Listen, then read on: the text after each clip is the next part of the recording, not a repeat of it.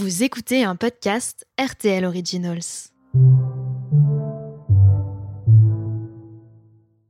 Je regarde euh, pas mal de porno euh, bah, lesbien, alors que je pense que je suis hétérosexuelle, euh, un peu ouverte.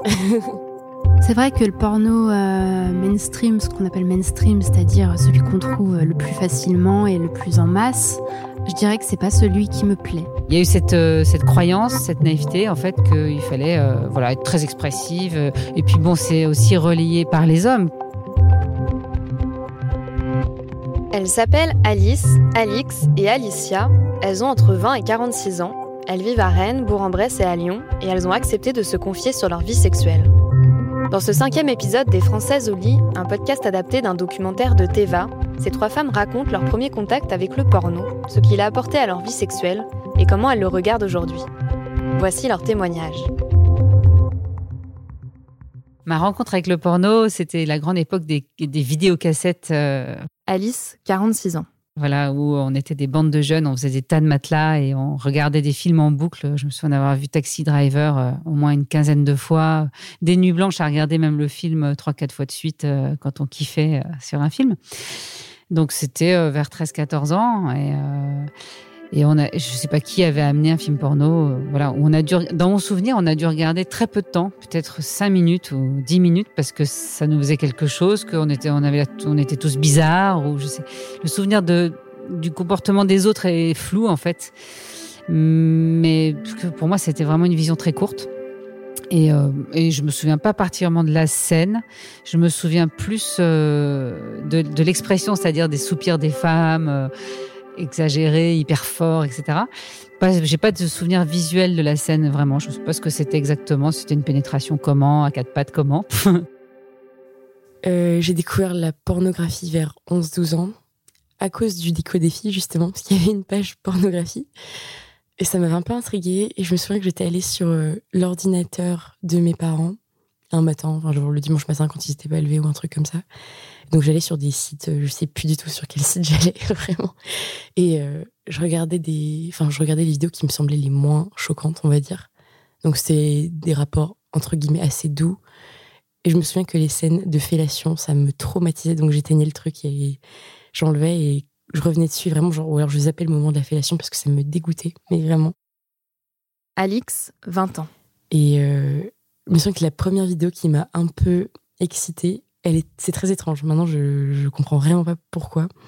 C'était une sorte de vidéo où il y avait un homme, c'est toujours ce même, ce même euh, mec, en fait, qui euh, dépucelait des jeunes filles de 18 ans, quoi, qui avaient jamais fait l'amour. Et il montrait à la fin euh, bah, le vagin en sang, quoi, et euh, et moi, j'avais trouvé ça un peu chouette. Et en même temps, je me disais, c'est vachement bizarre quand même. Et maintenant, je sais que jamais, enfin, ça m'attire pas du tout de regarder ça.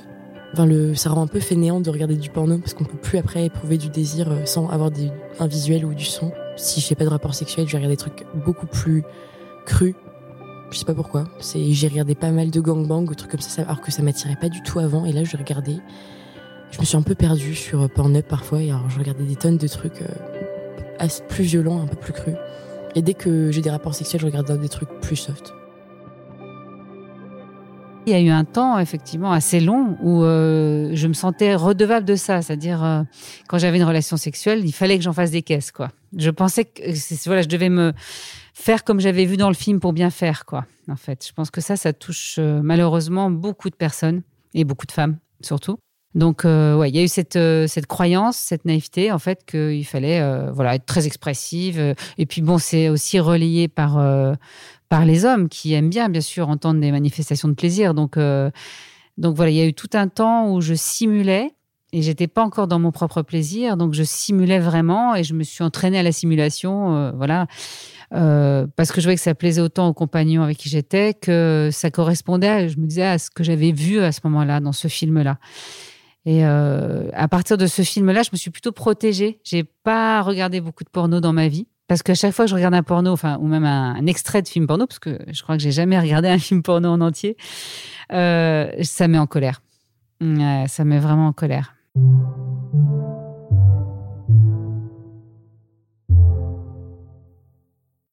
Première rencontre d'Alice et d'Alix avec le porno dit mainstream, c'est-à-dire celui qui est accessible au plus grand nombre, a donc influencé le début de leur vie sexuelle de manière négative. Tout comme Alicia, 31 ans. Ça m'excite. Je ne vais pas dire le contraire, parce que je pense tout simplement que la vision d'images euh, sexuelles, etc., ça stimule forcément le, le cerveau, mais euh, derrière, euh, une fois qu'on a joui, euh, parce que moi, je, je m'en sers principalement, je regarde des pornos principalement quand je me masturbe et quand je suis vraiment à court d'idées et que j'ai envie d'aller droit au but. Honnêtement, c'est ça. Et alors des fois, on regarde des films et on est là, non mais on s'ennuie quoi. On s'ennuie avec ces scénarios, euh, ces scénarios complètement euh, identiques euh, les uns aux autres. c'est navrant en fait, juste. Avec les années, Alicia a été dégoûtée de ce genre de porno grand public. Donc oui, c'est ça, on retrouve à chaque fois ce même euh, schéma qui est enfermant, où, et puis où l'image de la femme est euh, dénigrée, euh, et on, la voit soumise, mais même pas soumise dans la bonne... Enfin, comment dire Je sais pas s'il y a une bonne manière ou pas d'être soumise, mais en tout cas, là, c'est carrément des scènes de viol qu'on peut avoir parfois. je trouve ça très dangereux d'avoir des images comme celle-ci. C'est vrai que dans les pornos mainstream, c'est, euh, elle est là pour répondre aux désirs de l'homme. Elle n'a pas son avis à donner. Elle a l'air de toujours aimer ça, de toute façon. elle est toujours d'accord. Elle est toujours d'accord, puis elle, trouve son partenaire fantastique. Euh, enfin bon, voilà. C'est euh, pour moi, c'est complètement irréaliste en fait. C'est même culpabilisant après, parce qu'on se dit qu'on a joui de quelque chose de euh, qui n'est pas en accord avec nos valeurs en fait, qui n'est pas en accord avec euh, l'image de, la femme qu'on souhaite euh, souhaite diffuser. Donc c'est complexe de, se retrouver dans cette situation. Comme Alicia, Alice, 46 ans, pense que le porno peut véhiculer des images dangereuses et dégradantes. Elle pense qu'il y a un travail à faire sur la protection des enfants face à ces contenus très faciles d'accès. Mais c'est vrai que je vois par rapport à, ma fille, je l'ai beaucoup prévenue, effectivement. Elle n'a pas encore vu d'image. Euh, elle, m'a promis qu'elle me dira quand elle verra une image, ou des images, ou un film. Ou... Euh, en tout cas, elle est prévenue. Que c'est vraiment. La, base pour moi, c'était de lui dire que c'était pas du tout la sexualité euh, telle qu'elle la vivra. Le porno, c'est la grosse caricature de ça, où on va chercher des images fortes cliché en plus, euh, voilà, patriarcal euh, total, euh, mais en pensant que ça va, ça va nous connecter à notre, notre ressenti. En fait, ça, connecte à une excitation pure et dure, si je puis dire. Mais je pense qu'il y, a aussi une autre voie qui est, qui, est de, qui est en train de se développer aussi, qui est par le tantra, par exemple, ou le slow sex, qui est, qui est d'aller aller plus vers notre ressenti. Une autre que cette voie de, du fantasme, de, de recherche à l'extérieur. Quelque chose de une posture plus introvertie quoi où les personnes euh, se reconnectent véritablement à leurs sensations à leur corps à leurs désirs à leurs besoins. Et euh, là il y a du boulot aussi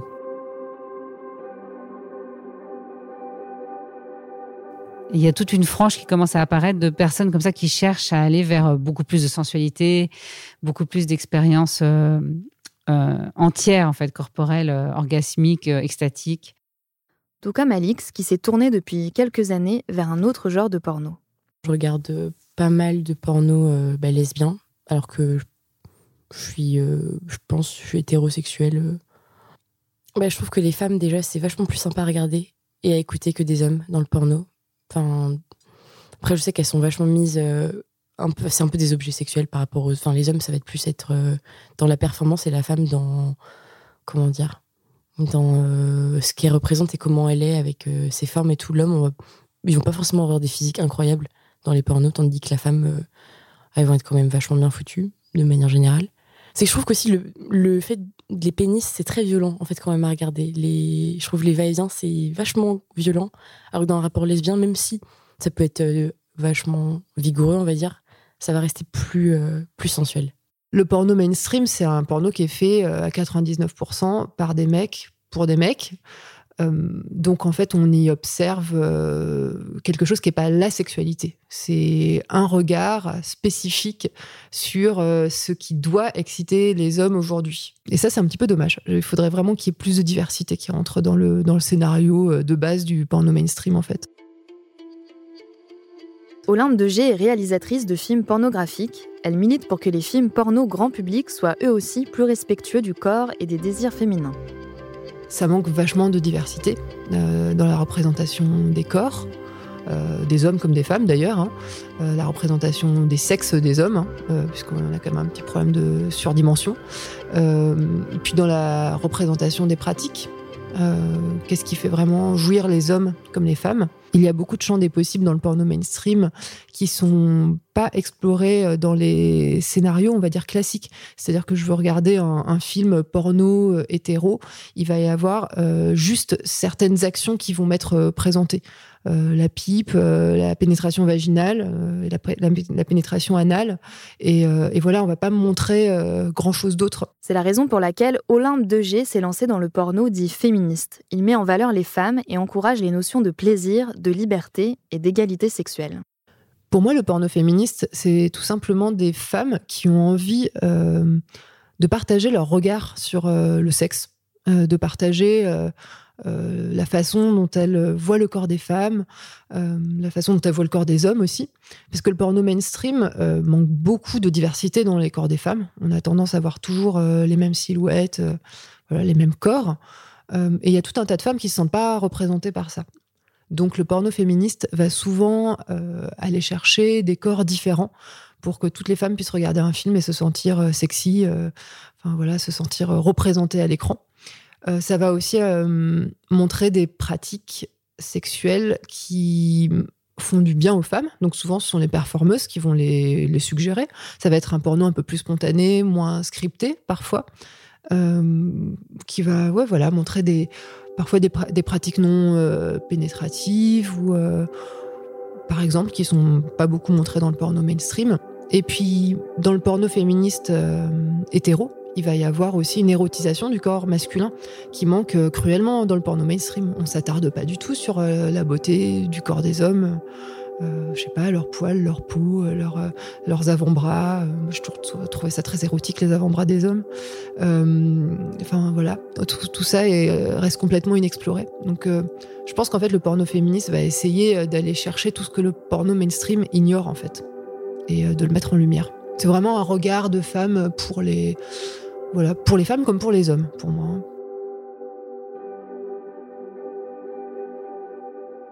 Alicia a 31 ans et elle est justement dans cette recherche d'un porno alternatif qui permet de briser un certain nombre d'idées reçues concernant la sexualité féminine. Ce qui m'a amené à la réflexion du, porno féministe, euh, bah, c'est mon engagement euh, féministe qui, euh, qui fait que je me suis intéressée euh, à ces questions-là. Et ça, c'est la sexualité, là, c'est vraiment ma grande question euh, depuis quelques temps. Et du coup, bah, j'ai regardé là récemment une, une web série qui s'appelle XX, qu'on peut trouver sur YouTube, qui est en libre accès, et qui là, en fait, donne plein de noms, plein de références sur, sur le, le porno le porno féministe. Et euh, pour le coup, j'en ai encore pas trouvé, euh, j'ai encore pas eu accès, mais j'ai hâte d'enfin voir ce que, euh, ce que ça peut donner. Je sais que justement, ça, ça permet de, de,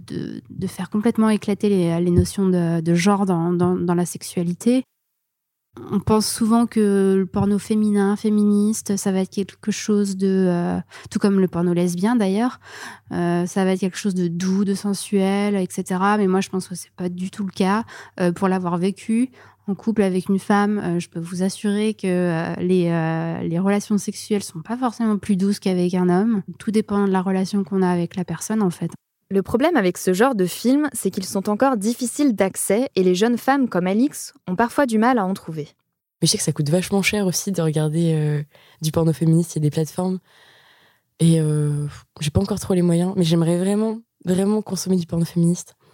Après, je sais qu'il y a aussi une émission sur YouTube qui s'appelle Crac Crac de Monsieur Poulpe, qui en parle. Il y a un moment où il fait un épisode sur le féminisme et il parle de une réalisatrice de porno féministe. Et donc, euh, dans le film qu'on voit dans ce documentaire, parce qu'on voit le film porno, on voit une femme qui est avec deux hommes et euh, y a, ça commence par un cuni alors que j'ai jamais, quasiment jamais vu des cunis euh, dans des rapports sexuels. Et le rapport dans ce porno féministe, il s'arrête quand la femme a joui et pas quand les deux hommes ont joui, quoi. Donc, je trouve ça super. Je trouve ça super chouette et cette réalisatrice disait qu'elle elle filmait que les choses qui l'excitaient vraiment et qu'elle aimait, enfin, en avait marre des pornos qui commençaient toujours par une fellation puis qui finissaient par une éjaculation faciale, quoi. Donc j'ai trouvé ça vachement bien.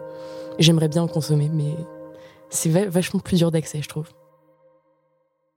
Donc je pense qu'il faut trouver euh, les portails, les, les, endroits où on peut euh, naviguer comme ça, à titre informatif. Par exemple, Erika Lust, elle a un site qui s'appelle Lust Cinema, où il y a ses films, mais pas que, où elle a fait toute une sélection de porno euh, féministes, mais qui soient tournés par des femmes ou par des hommes. Moi, c'est ce dont je me sers, par exemple, parce qu'il y a une sélection qui est exigeante, et euh, voilà, je suis relativement persuadée qu'il y a d'autres options, sachant que, bon, voilà, il faut quand même se sentir euh, en sécurité quelque part, surtout en tant que femme, quand tu navigues euh, dans l'océan du porno mainstream. Et ça, c'est potentiellement un peu compliqué parce qu'il y a beaucoup de vidéos euh, relativement violentes pour les femmes dans le porno mainstream, violentes non seulement dans ce que tu vois à l'écran, c'est-à-dire dans ce qui est représenté. On pourrait se dire que c'est du cinéma. Ça l'est, voilà, ça l'est pas forcément tout le temps. On a, on a entendu parler de cas où le, les conditions de tournage des pornos étaient problématiques, enfin étaient vraiment violentes. Euh, donc voilà, ce qui, est, ce qui, est, un petit peu compliqué aujourd'hui, c'est d'être à l'aise pour, euh, pour aller dénicher euh, le truc qui va nous exciter. C'est ça qui est assez excitant dans le porno en ligne aujourd'hui, c'est que tu peux vraiment naviguer et te, voilà, et te laisser surprendre par des tendances, des actes, des corps que tu soupçonnais pas, que tu n'aurais pas rencontré dans la vie. Et voilà, ça va alimenter ton imaginaire érotique. Ça, c'est chouette. D'autres femmes, comme Alice, n'ont pas besoin d'images pornographiques pour nourrir leur imaginaire érotique.